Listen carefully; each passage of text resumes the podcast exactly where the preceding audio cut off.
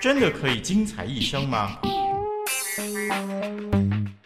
精彩是因你我的改变，精彩是因耶稣的奇妙。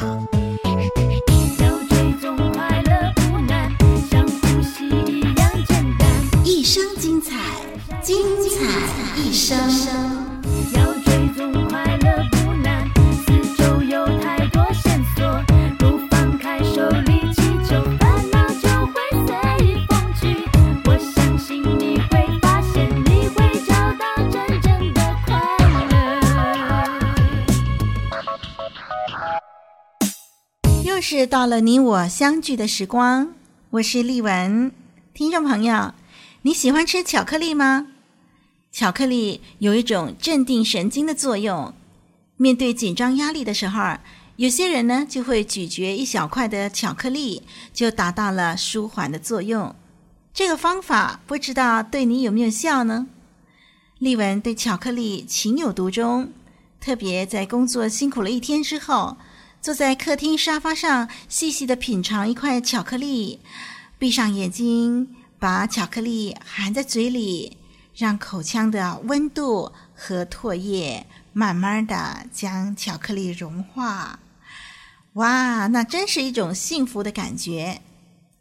最近丽文找到了有关巧克力的部分历史，实在觉得很特别。今天要在节目中跟你分享，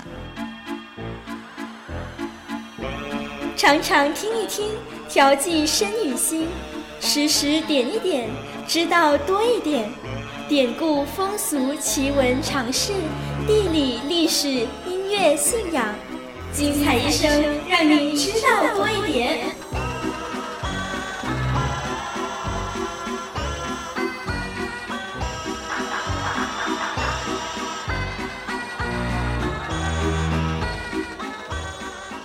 听众朋友，您知道吗？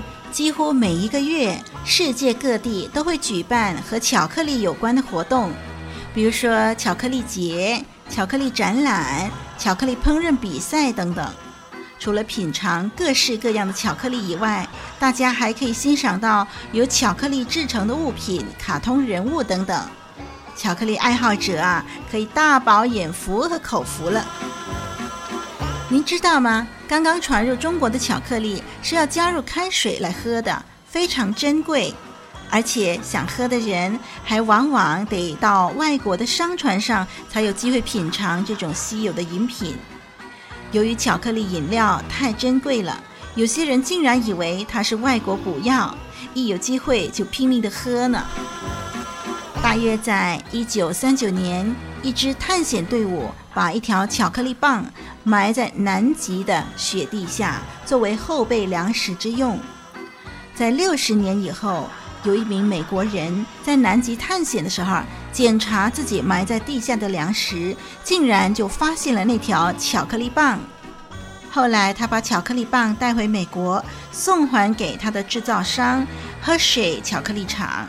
现在啊，这条历史悠久的巧克力棒存放在该厂的博物馆，供人参观呢。英国伦敦流行一种的小吃，嗯，说出来你敢吃吗？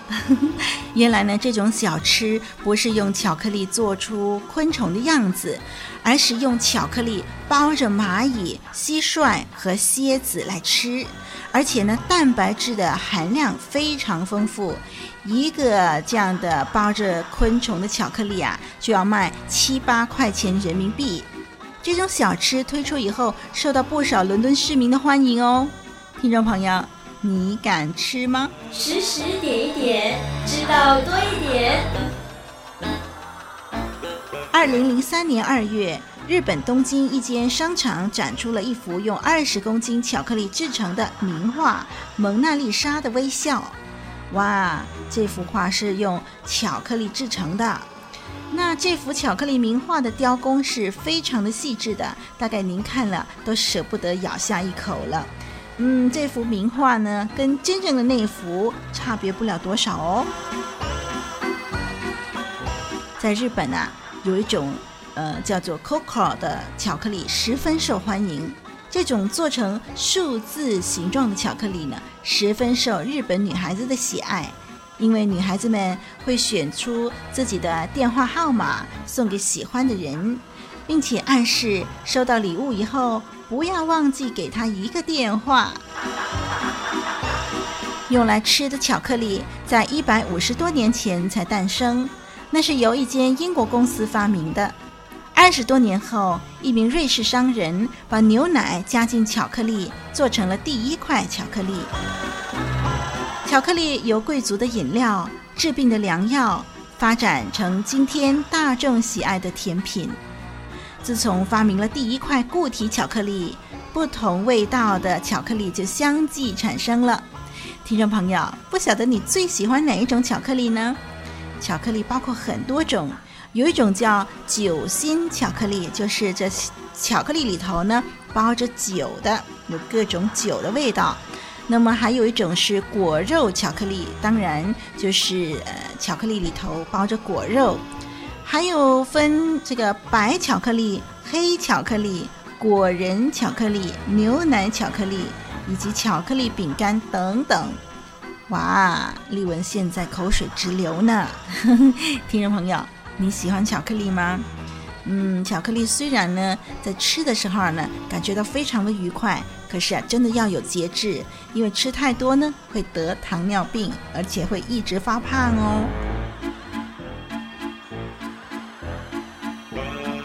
常常听一听，调剂身与心。时时点一点，知道多一点，典故、风俗、奇闻、常识、地理、历史、音乐、信仰，精彩一生，让你知道多一点。今天这一集《精彩一生》很特别，因为从这一集开始，《精彩一生》节目中会常常插播一个新的栏目，叫“一路怕怕”。为您分享节目主持人生命中所经历的惧怕。这个栏目的特别之处是活水之声的新搭档小杨的参与。小杨将会分享一系列的怕，并且告诉我们他的怕到底如何去克服。听众朋友，你也有经历过怕吧？怕的感觉真不好受哦。即使一口气吞下一百颗巧克力，怕的感觉还是那么真实。巧克力啊，即使能够暂时舒缓压力，却不可能真正除去害怕。每个人害怕的东西都不一定相同，害怕的原因也不一样，解决方法也因人而异。让我们从节目中来听听小杨的分享，看看小杨面对害怕的妙方，也许您可以参考使用哦。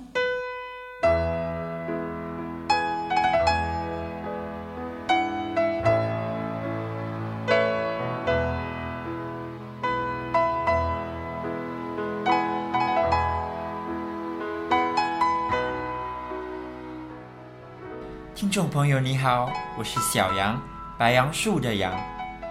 听众朋友，你试过一个人走在黑暗的小路上吗？你试过一个人处在伸手不见五指的房间里吗？你的感觉是什么呢？我曾经试过，老实说，我好害怕，甚至有些恐惧，因为当我面对黑暗的小路的时候，我根本不知道在我面前的是什么，我将会碰到什么。就因为这些担忧，导致我很害怕，没有勇气，不知道应该怎么踏出下一步来走完这条路。也许很多人都和我一样吧。当你处在黑暗中的时候，总会有许多担心和害怕，因为感觉看不见身边的事物。感觉掌握不到任何的事物，我害怕黑暗，我害怕那种没有把握的感觉。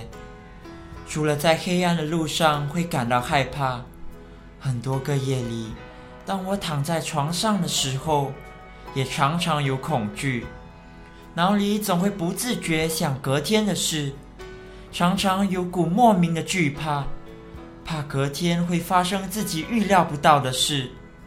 听众朋友，你有过这样的经历吗？担心自己原本做好的计划会有突发的状况，担心未来发生的事，担心那些看起来自己掌控不住的事。其实今年来临的时候，有很多经济学家就预测说，这年将会是个暗淡的一年。我听了，心里不免沉了下来。我们就好像身处在黑暗中，无法掌握任何事。人是有限的，人能尽自己的力量去完成许多事，但是却也没办法掌控更多事。这样听起来也许有些严重，不过事实就是如此。今年的未来看起来是那么的黑暗，没有人会知道到底会发生什么事。没有人会知道经济到底会怎样，没有人能掌控。就算你付出了多少的努力，你仍然不知道会不会出现新的风波。我害怕，害怕处于黑暗中，看不见方向。于是我寻找，在黑暗中寻找亮光，找希望。我尝试了很多。我以为知识能给我解答，无奈知识只能丰富我的思想，强化我的思维。有了知识，就好像一个行人有了一辆自行车，的确，那能帮他走得更快更远。但重点是，我处于黑暗，看不到路，空有一辆再好的自行车有什么用呢？接着，我想靠自己。但我才发现自己是多么渺小，凭这点力量根本不能做什么。我还是没办法掌控自己的人生，生命还是黑暗，还是充满那么多不可预测的变数。我继续寻找，继续寻找，始终找不到让我安心的答案。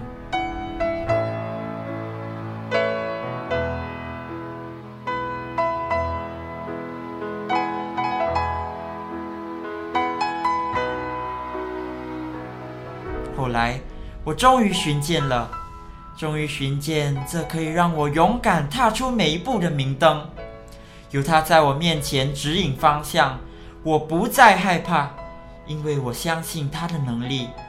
相信人虽然是有限的，神却是无限的。圣经上说，耶稣又对众人说：“我是世界的光。”跟从我的就不在黑暗里走，必要得着生命的光。是的，耶稣就是世界的光。当我选择跟从他时，他就成为我脚前的灯，路上的光。无论前路多暗淡，处境多黑暗，主耶稣总会在我身旁，为我照亮一切，指引我应该走的路。我终于找到了生命中的明灯，我不再害怕未来了，因为我知道他掌管明天。无论今天的处境如何，只要我尽了努力，然后交托给主耶稣，他自然会替我点亮明天。我找到答案了，我的生命不再黑暗，因为有主耶稣在我身旁。我也不再害怕黑暗了。因为主耶稣就好像一盏明灯，安置在我的心里。就算我面对黑暗的小路，或一个人处在黑暗的夜里，我心中的明灯使我不再害怕。听众朋友，你怕黑吗？还是你怕的是没有亮光的未来？为什么不和小羊一样投靠主耶稣呢？让它成为你人生旅途上的一盏灯，照亮你前面的路程。我是小羊，愿主耶稣赐福于你。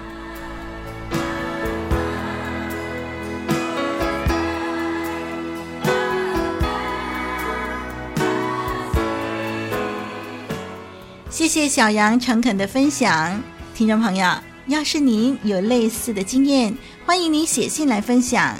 下一集精彩一生会邀请小羊继续跟我们谈谈他另一个害怕，就是怕死亡，敬请期待喽。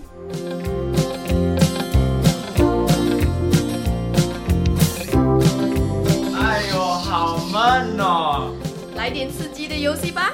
什么刺激的游戏啊？啊，对了，我们轮流讲个恐怖故事。故事长度不能超过三句。啊，我们来成绩。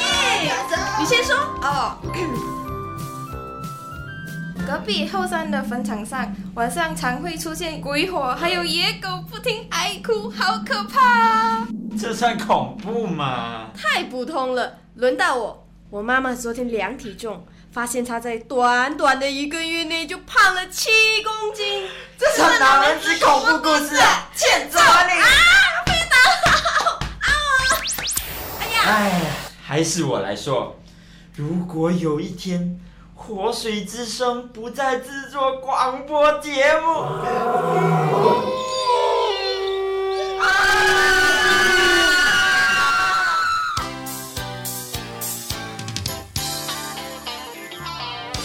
活水之声录音室一年四季风雨不改，与您同奔主道，同送主恩。